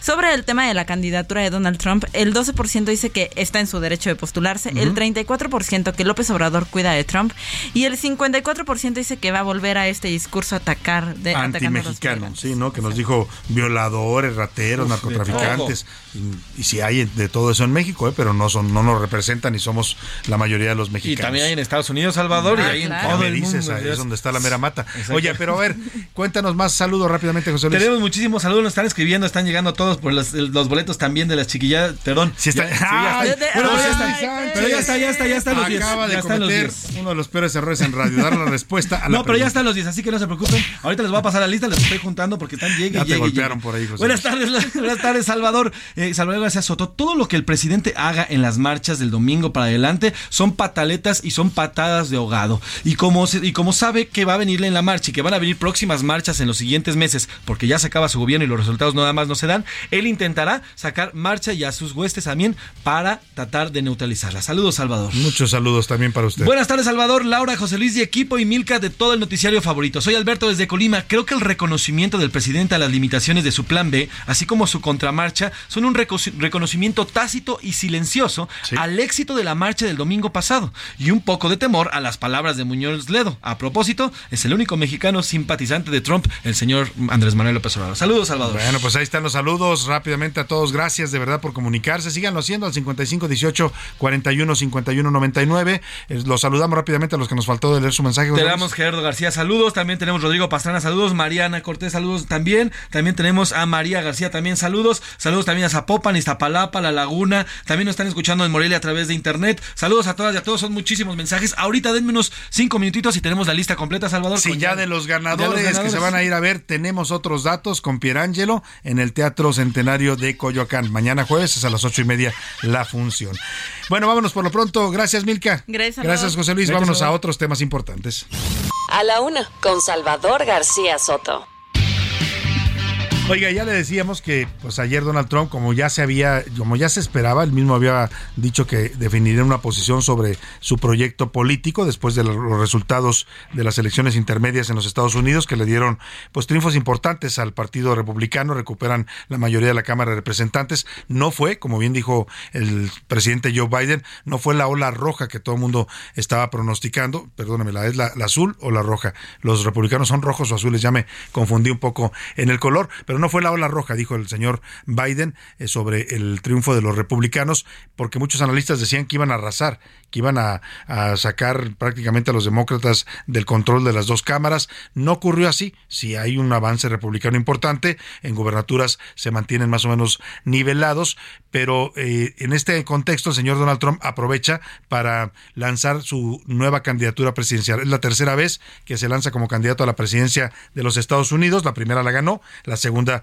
la perdió y ahora quiere volver a ganarla. Hago contacto para hablar de este tema, de este nuevo destape, como decimos en México, o lanzamiento de el señor Donald Trump, lo que significa, lo que puede significar para los mexicanos y las posibilidades que tiene Donald Trump en una elección que no se ve fácil en el 2024 por la presidencia de Estados Unidos. Saludo con gusto a la doctora Arlene Ramírez Uresti. Ella es internacionalista y académica de la Universidad Iberoamericana. Doctora, qué gusto escucharla. Muy buenas tardes. ¿Qué tal, Salvador? Un gusto saludarte. Muchas gracias por la invitación. Oiga, pues cómo, cómo leemos este destape de Donald Trump, este, esta intención de volver a buscar la presidencia, eh, cuando no le fue tan bien a él en particular con los resultados electorales. Definitivamente es, es, como bien lo decías, algo que ya se esperaba. Él lo vino anunciando incluso desde el momento en el que salió de la Casa Blanca, dijo que él iba a regresar, él o alguien de su equipo, de, de la facción del Partido Republicano que él representa. Esta, este anuncio de una candidatura tan anticipada tiene dos objetivos. Para empezar, eh, des, desestabilizar nuevamente ¿no? el discurso del presidente Biden, que ciertamente va muy orientado hacia eh, los republicanos no llegaron a las metas eh, que, que, que, se plantearon y sobre todo pues no hubo como bien dices esa marea roja que se esperaba uh -huh. de votación y por otro lado pues hablarle por supuesto al voto duro del partido republicano el movimiento trompista que sabemos que existe que se perfiló que se consolidó y que hoy pues seguirá buscando no no no solamente no reconocer los resultados electorales no de de, de la de, de, esta contienda presidencial entre Trump y Biden hace unos años sino que además hoy también se pone en tela de juicio pues esta este esta democracia no y el discurso pues está muy consolidado entre grupos ultraconservadores republicanos ¿no? y de supremacistas blancos en los Estados Unidos, que es lo preocupante finalmente. Claro, para México eh, ya sabemos, porque tenemos claro que mm, da igual si gobiernan republicanos o demócratas, la relación con México tiene, tiene intereses muy claros de los Estados Unidos, pero ¿qué significa que Donald Trump vuelva a buscar eh, eh, una candidatura presidencial cuando sabemos de su discurso antiinmigrante, antimexicano y pues que fue muy duro también como presidente contra nuestro país? Definitivamente, fíjate que eso significa eh, el poner nuevamente al centro no el, el, tema de la relación con México eh, se le ha criticado mucho al presidente Biden la tibieza de la relación el alejamiento que ha tenido y el que en algún momento hubiera habido esta este control por parte de los republicanos en el en el Congreso pues hubiera representado una mayor supervisión hacia México un mayor seguimiento. El discurso de Trump ciertamente va muy orientado al tema de migración pero también a muchos malestares que él atribuye a la relación de, México con Estados Unidos. Es decir el tema de las drogas el tema de la inseguridad el tema del tráfico de armamento o sea esta esta visión negativa de lo que es la vinculación con lo mexicano, ¿no? Ves, eh, por supuesto exacerbada, pero además pone al centro un debate bastante interesante sobre cómo se ve a México desde los Estados Unidos hoy en día. Esta candidatura de consolidarse, de estar apoyada verdaderamente hacia el 2024, pues podría significar el poder nuevamente establecer ejes de colaboración mucho más estrictos y de supervisión, sobre, sobre todo en temas de seguridad que hoy se han eh, distensado un poco, no, no están tan puntualmente eh, analizados y seguidos desde el gobierno de los Estados Unidos, pareciera que este alejamiento entre los dos gobiernos pues ha facilitado mucho eh, la consolidación de temas de, de, inseguridad y de, crecimiento del crimen organizado en nuestro país. Y esa es una gran preocupación que, que ha puesto Donald Trump casi siempre no en sus discursos cuando se refiere a México. Ahora, doctora, estamos conversando con la doctora Arlene Ramírez Uresti, internacionalista de la Universidad Iberoamericana. Eh, ¿Y qué tantas posibilidades tiene Trump de ser candidato? Porque pues en las elecciones también emergió la figura muy fuerte de Ron DeSantis en Florida, que hoy están viendo muchos como una opción mucho más moderada que el propio Trump. Sí, fíjate que Donald Trump tiene un dato, un, un, voto, perdón, un voto duro bastante consolidado. El voto oculto de los partidos del Partido Republicano tiende a favorecer al trumpismo. Hay que resaltar que Donald Trump fue la figura política que más recaudó dinero para estas elecciones intermedias. Eso nos habla de un fenómeno bastante particular que si bien no apoya a la figura, sí apoya a su movimiento y a la ideología, es decir, ultraconservadores. Si bien es cierto que la facción más moderada del conservadurismo podría apoyar otros liderazgos, hoy el, eh, será fundamental el próximo año. La agenda económica de los Estados Unidos va a determinar eh, la figura que, que, el Partido Republicano finalmente elegirá para abanderar las próximas elecciones. Y el tema de la, de la economía, particularmente en el tema de inflación, estará ahí justamente no el punto nodal de, de, quién se podrá llevar esa candidatura, porque Donald Trump no ha sido muy claro en su propuesta no sobre la, eh, cómo moderar la inflación y cómo generar empleos. Él siempre dijo que se habían generado muchos empleos durante su gestión, nunca quedó claro cómo ni cuántos, y en este caso ¿no? Eh, sus posibles oponentes pareciera que tienen no solamente más certidumbre en el panorama económico, sino además que tienen mucho más capacidad de articular consenso al interior del Partido Republicano. Pues vamos a estar muy atentos a cómo evoluciona esta candidatura ya lanzada por Donald Trump y qué tantas posibilidades tiene de llegar a ser nuevamente presidente de los Estados Unidos. Le agradecemos por lo pronto el análisis, doctora Arlene Ramírez Uresti, académica e internacionalista de la Universidad Iberoamericana. Muchas gracias. Muchas gracias a ustedes. Buenas Un gusto conversar con usted. Vámonos a la pausa con música de flamenco. Se llama Te Tengo que Querer y la canta Aurelio Celes.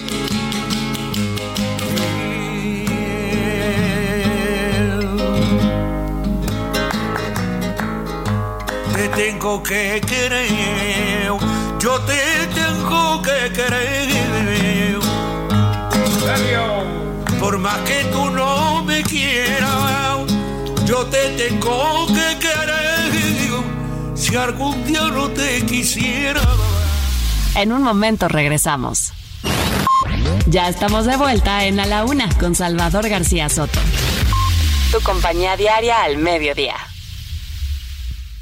En Soriana, aprovecha 3x2 en todos los vinos y licores. Sí, 3x2 en todos los vinos y licores. Y 40% de descuento en colchones. Sí, 40% de descuento. Soriana, la de todos los mexicanos. A noviembre 17, aplica restricciones. Excepto Casa Madero, Juguete, Moed, Casa Dragones, Don Julio, Gran Malo y Magala. Evita el exceso.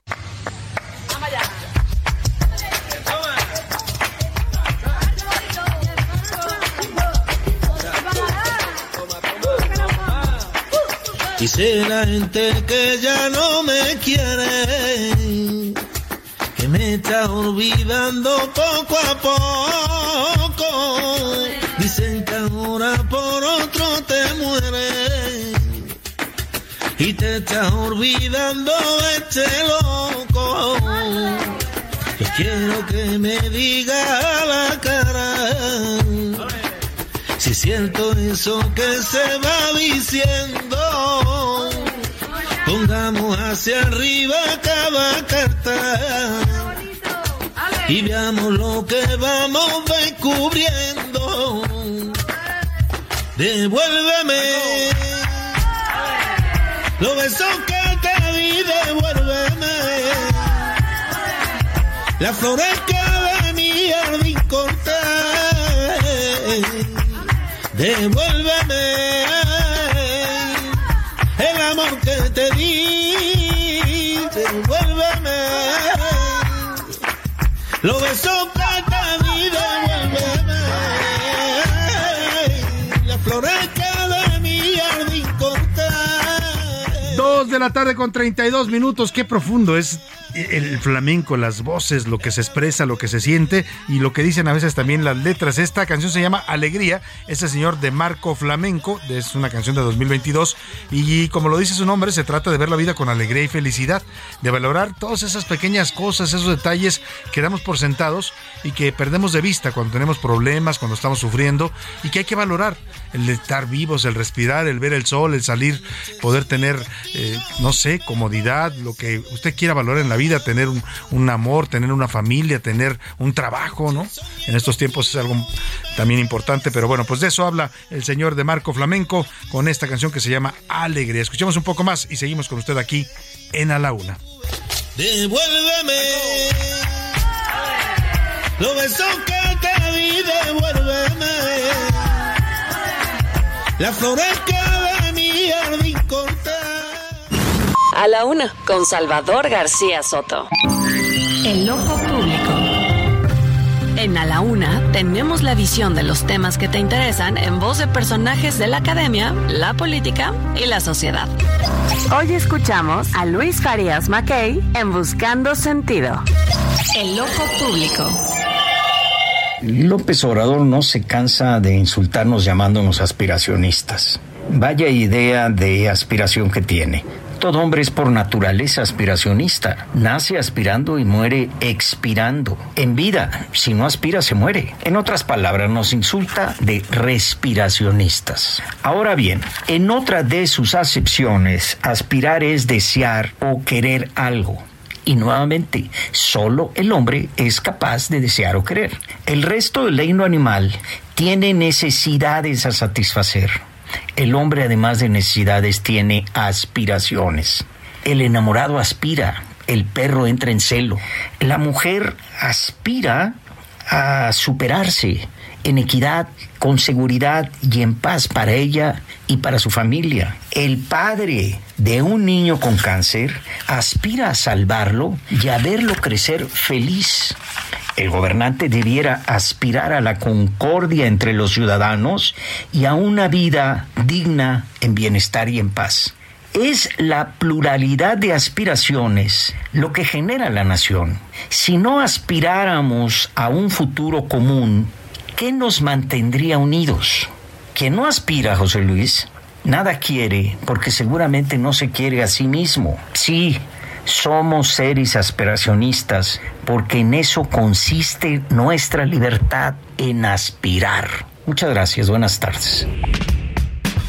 Los deportes en A la Una con Oscar Mota. Corte con Bet365, la marca de apuestas favorita en todo el mundo. Sí, este, este está, está, está, aventurado el tema de. Y no, te cuento si acaban 5 a 5. Sí, sí, no, ¿qué te parece? Te vas directamente a Aruba a vivir, doctor.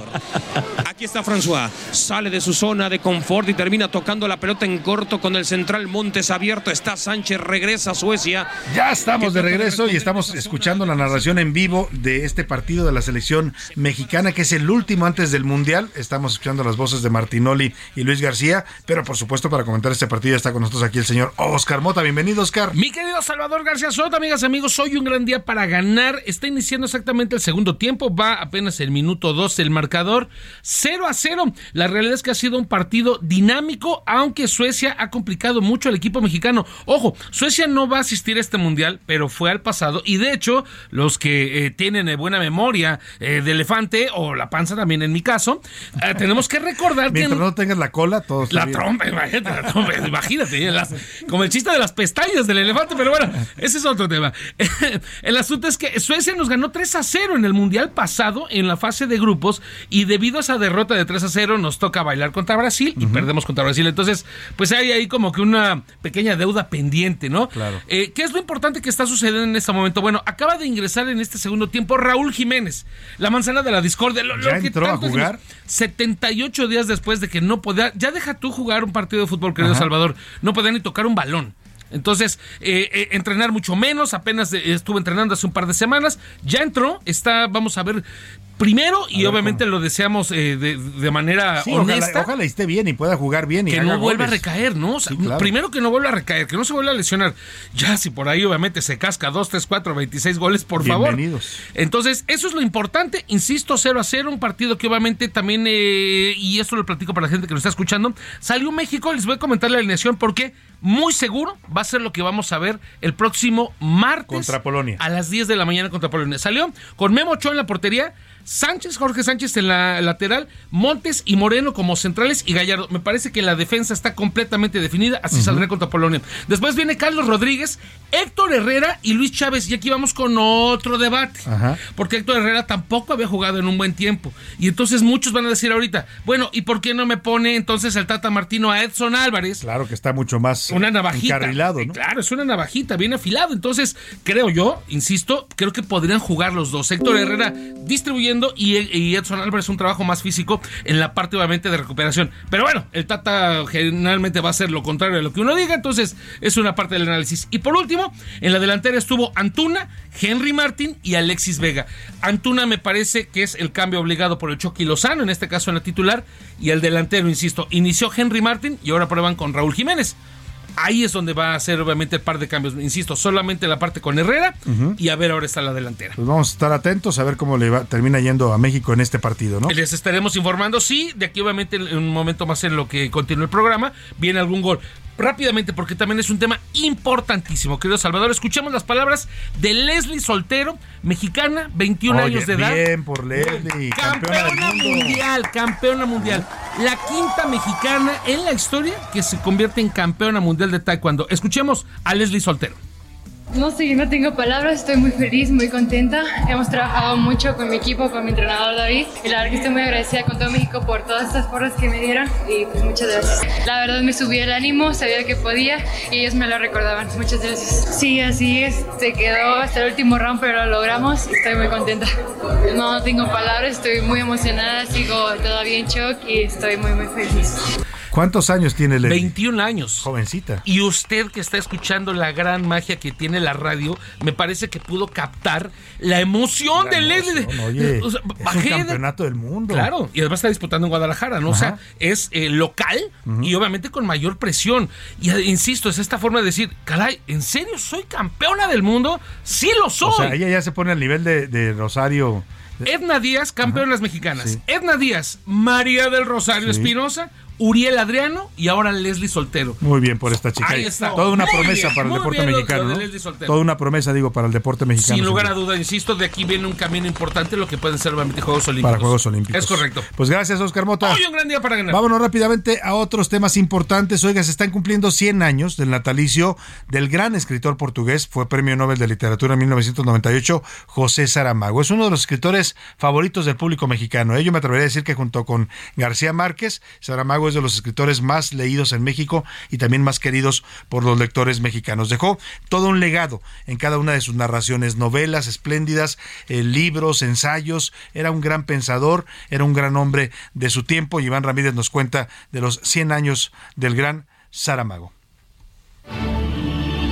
José de Sousa Saramago era escéptico y un poco rebelde, escritor, periodista y dramaturgo, ganador del Premio Nobel de Literatura en 1998. En ese mismo año escribió su novela Las intermitencias de la muerte. No todo es fiesta, porque al lado de unos cuantos que ríen, siempre habrá otros que lloren. Era originario del pequeño poblado de Asinaga, Portugal, donde habitan alrededor de 2.000 personas. Vivimos en una contradicción. Por un lado, la medicina y la higiene han alargado la esperanza de vida, ¿no? Y por otro lado, se está diciendo a una persona que va a vivir 70 o 80 años, la sociedad no lo necesita. Tenía la virtud de comprender la realidad, pero la plasmaba con parábolas, echaba a andar su imaginación y la ironía, que nunca faltaba en cada escrito. Hemos inventado todo, hemos inventado el amor, el odio, la justicia, el derecho, todo eso, la bondad, incluso la bondad. Fuera del cerebro humano, no sé lo que hay. Hijo de una humilde familia portuguesa, comenzó a estudiar a los 12 años por los problemas económicos que atravesaba. El hombre duplicado, 1998. El alma humana es una caja donde siempre puede saltar un payaso haciéndonos mofas y sacándonos la lengua, pero hay ocasiones en las que ese mismo payaso se limita a mirarnos por encima del borde de la caja. Pero silenció su pluma por varios años para trabajar como diseñador, funcionario de salud, luego traductor, editor y periodista. La Caverna, año 2000. Por más espesas y negras que estén las nubes sobre nuestras cabezas, el cielo allá arriba estará permanentemente azul. Finalmente, José Saramago murió el 18 de junio del 2010 en España, pero su legado a través de las letras y discursos sigue intacto. Tudo se discute neste mundo, menos uma única coisa que não se discute. Não se discute a democracia. Para la una con Salvador García Soto, Iván Márquez. El entretenimiento con Anaí Arriaga.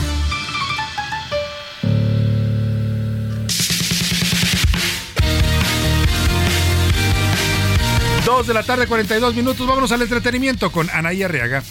Querido Salvador, ¿cómo estás? Excelente tarde, fuerte abrazo. Te cuento que Talía desmiente que tenga rivalidad con Shakira.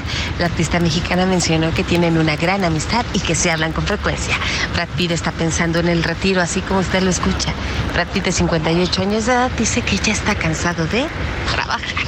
Oigan, y les cuento que Geraldine Manzat el día de ayer se pronunció en un evento donde señala que jamás volvería con Gabriel Soto. Eso sí, se le nota una ligera sonrisa y felicidad porque todo apunta a que Gabriel Soto e Irina Baeva han terminado. Que tengan un fuerte abrazo. Muchas gracias, Anaya Riega. Pues ahí está esta polémica entre Talía y Shakira que andan peleando por los dichos de la mexicana. Y acaba de anotar México gol en el partido contra Suecia. Perdóneme, acaba de anotar Suecia gol. La verdad me traicionó, me traicionaron las ganas. Oscar Mota, ¿cómo estás? Ya nos emocionaste de más, querido Salvador. Acaba de caer gol de Suecia. Jugada del lado izquierdo, en este caso tirando de derecha a izquierda en el tema de una pantalla. Rodén al minuto 54 en jugada, insisto, por el ataque eh, del lado izquierdo mexicano. Entonces, vamos a ver si pueden dar la vuelta. México entonces pierde 1 a 0 contra Suecia, segundo tiempo, juego de preparación. Muchas gracias, Oscar Mota. Seguimos atentos, pues ya nos metieron el primer gol. Vamos a ver si México puede empatar y superar a Suecia en este partido importante porque es el último de cara al, al eh, Mundial de Qatar que ya comienza el martes para nuestro país. Gracias, Oscar. Oiga, y ya está llegando, ya llegó a la cabina el gran Pier Angelo. Nos da mucho gusto recibirlo aquí. Bienvenido, Pier. Qué gusto, mi querido Chava. ahí los aplausos te recibe el público. ¿Cómo ¿Qué tal? estás? Vienen desde el estadio. Vienen desde el estadio de allá de, de Suecia. Oye, la verdad es que nos adelantamos un poco a tu llegada, comentando tu obra, dando los datos y sobre todo haciendo preguntas al público para regalar estos 10 pasos dobles que ama- amablemente nos hiciste llegar para nuestro público. Ya, ya hay ganadores, en un momento más se los voy a decir. Eh, cuéntanos un poco de esta propuesta teatral, Pierangelo. De- Yo decía en mi presentación, cuando hablaba de tu obra, que tú eres, yo creo que uno de los mejores actores de comedia hoy en México, de los más completos, porque no solo eres bueno en lo que haces, sino además has desarrollado una carrera también como empresario, como productor, y eso no es fácil encontrar entre los actores de comedia. Pues mira, es, eh, me, eh, me he sentido muy privilegiado en primera de venir de una familia, eh, digamos, académica y que nos forzaron obviamente a... No, no, no, A no, no, o estudiar. sea, exactamente. Primero estudias y después la Exacto, farándula. Tú puedes hacer lo que quieras. Yo me acuerdo que desde chavito me dijeron, a ver, si quieres estar en esto, nos bajas de nueve de promedio en la primaria y en la secundaria y, Y adiós, vaya. adiós, chiquilladas, porque ahí empezaste. Ahí empecé. Ya dije la respuesta, pero ya, ya, ya están los ganadores. Y este, y, y bueno, pues de ahí se me vino toda una carrera en donde me, me volví un gran estudiante por, por- con el con el único objetivo de estar adentro de la tele. O sea, tú querías estar en la tele y para eso tenías que Y, tener buenas eh, calificaciones. Exacto, esas eran las condiciones. Y entonces me volví un muy buen estudiante. Al final terminé la prepa, dije yo ya tengo para pagarme mi carrera. Me fui a estudiar un tiempo a Nueva York. Luego estuve estudiando en, en, este en la UAM, estuve en la UNAM, estuve eh, buscando como en diferentes carreras. Hasta que me dijo papá, mira, a mí me traes el título, después ya haces lo que tú quieras, ¿no? Finalmente terminé la carrera de mercadotecnia y tal. Y eso me llevó también a un camino de empresario. O sea, Claro. este, siempre eh, al, al momento yo estaba estudiando para eh, dirección de orquesta de musical, ¿no? Estaba estudiando la carrera ahí en la, en la UNAM. Y este, y decía yo, oye, no está chido que mu- muchos artistas, ¿no? No tengan esta como mercadotecnia para, para poder hacer productos, porque me parece que su arte es increíble, ¿no? Y entonces me metí justamente a la carrera de mercadotecnia con ese afán de ver cómo funcionaba la parte de, del empresario. Y este, y al poco tiempo, después estuve cinco años como director creativo en, eh, este, de, de OCESA, de CIE, y este, de, de la parte de eventos especiales y de producción. Y entonces, este, pues ahí se me desarrolló todavía más esta parte, administrativa. Eh, empresarial y, administrativa, ¿no? Y a ver, lo, lo, haces espléndidamente. Pero a ver, ¿cuántos años han pasado ya de trayectoria desde aquella primera vez que pisaste un foro en Chiquilladas? Pues mira, si es una de las preguntas, ya son 40.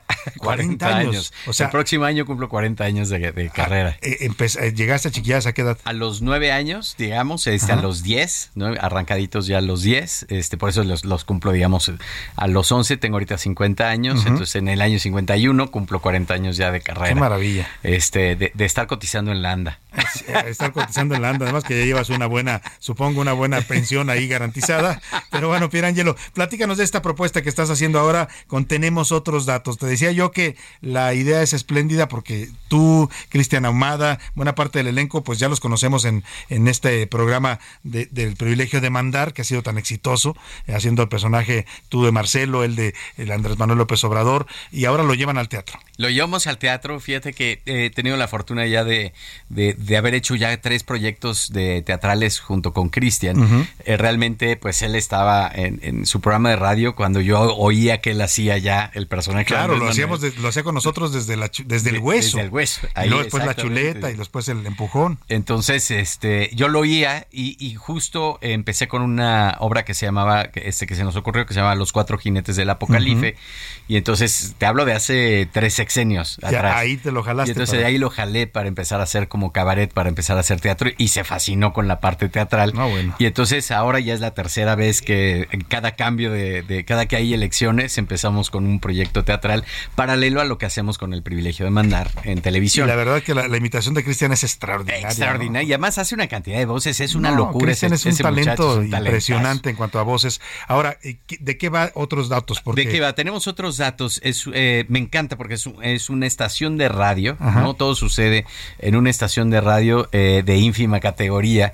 Este, estamos subsidiados, digamos, este, por, un por un gobierno, sí, sí, sí. Y entonces eh, estamos es una radio pública y entonces tenemos escasísimos recursos. Entonces, a través de la voz tenemos que salvar el programa de el programa de radio inventándonos las notas y evidentemente pues ahí salen voces, son más de 45 voces las que hacemos, salvando el programa de radio a través de todas las voces. Que, o sea que la gente va a ver en, la, en el escenario como si estuvieran viendo un programa de radio. Literalmente es como, como, tienes aquí, estamos aquí, tal cual. en esta mesa. Aquí ustedes se pueden imaginar que está en una sala increíble, pero acá está llena de periódicos.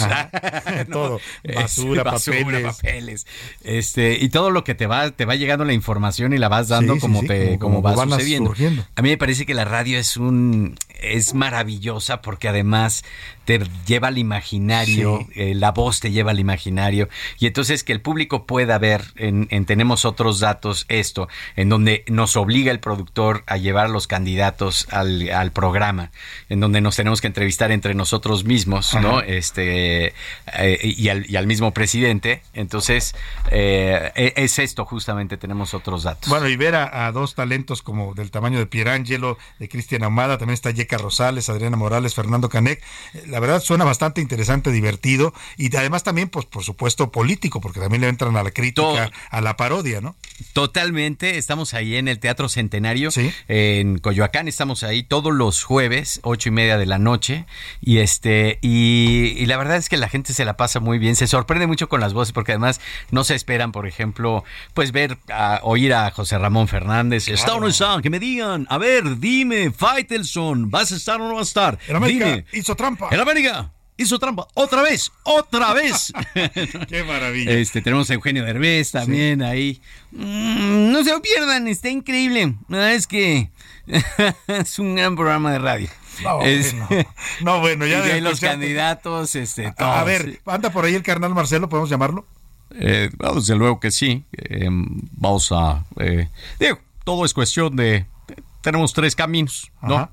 Siempre el primero que pues siempre está antes del segundo y desde luego antes del, del tercero. Pero bueno, yo quiero, yo quiero aprovechar, ¿no? Para, pues, me gustaría no hablar de la línea 12. Ahora No, me gustaría hablar sé de que la... ese tema le duele. Pues eh, preferiría hablar de la línea 13. ¿No? Ah, ya va por la 13.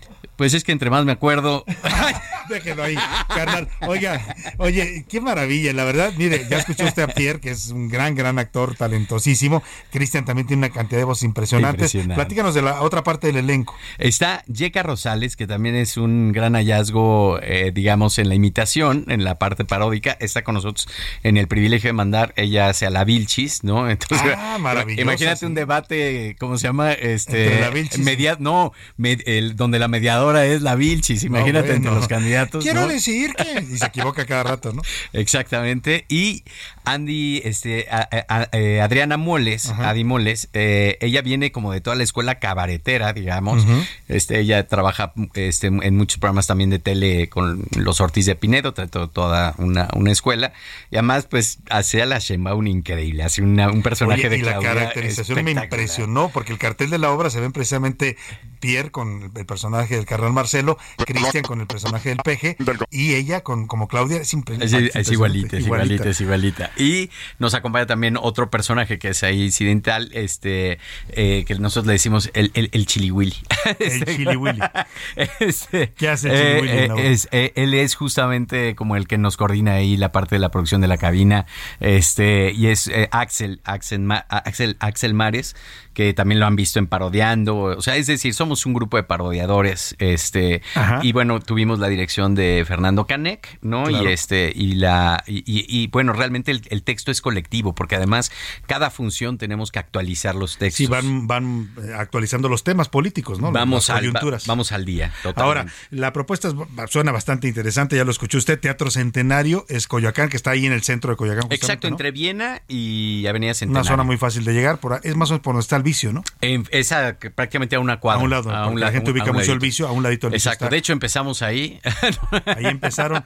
Oye, pues yo les auguro todo el éxito. ¿Estrenas mañana o ya? mañana, el día de mañana, Oye, este gran pues estreno. Sí, vamos sí. a darle la patadita de la suerte, como decía Raúl Velasco, a Pierangelo, simbólicamente, porque no lo voy a patear, pero la verdad que deseamos que tengas todo el éxito, Pierangelo, que les vaya muy bien en esta en este proyecto. Y ya la gente mañana se va a ir a verla, ya se ganan los 10 pases dobles. Rápidamente, José Luis Sánchez, tienes ahí, o los digo, los digo yo, si me los pasas. José Luis Sánchez, ¿quiénes, quiénes son los ganadores? Salvador, te lo digo rapidísimo, Pierre, bienvenido. Gracias. Rapidísimo, Laura Liliana Rivas, Víctor Soriano Hernández, Juan Manuel Mendieta, Aníbal Hernández, Carlos Alberto Delgado, María Esther Hernández, Susana Emilia Sesma, Carlos Alberto Delgado, Omar Iván Vázquez y Andrés Peña Mendiola. Mañana se van a ir. A ver, yo tengo otros datos. tenemos, tenemos, tenemos otros datos con Pierangelo, Cristian Ahumada, no se la pierda, de verdad es una propuesta interesantísima para estar además actualizado del panorama político, porque le entran a todo, ¿no? Y desde el lado divertido. Desde el lado divertido, que- que que- la política también tiene su lado divertido. Acaba de anotar gol México, Oscar Mota. Salvador García Soto, mi querido Pierre, ¿cómo estás? Sí, uno a uno, gol de Alexis Vega y se van a ir uno a uno, minuto 66. ¿Cómo ve Ram- José Ramón Fernández eh, al- a la selección?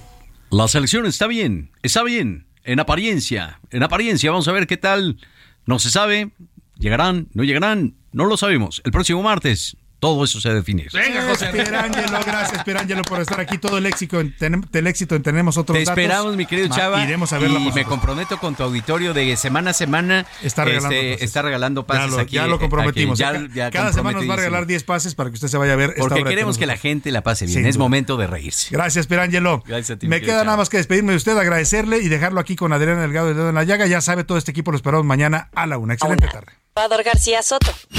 El espacio que te escucha, acompaña e informa. A la una, con Salvador García Soto.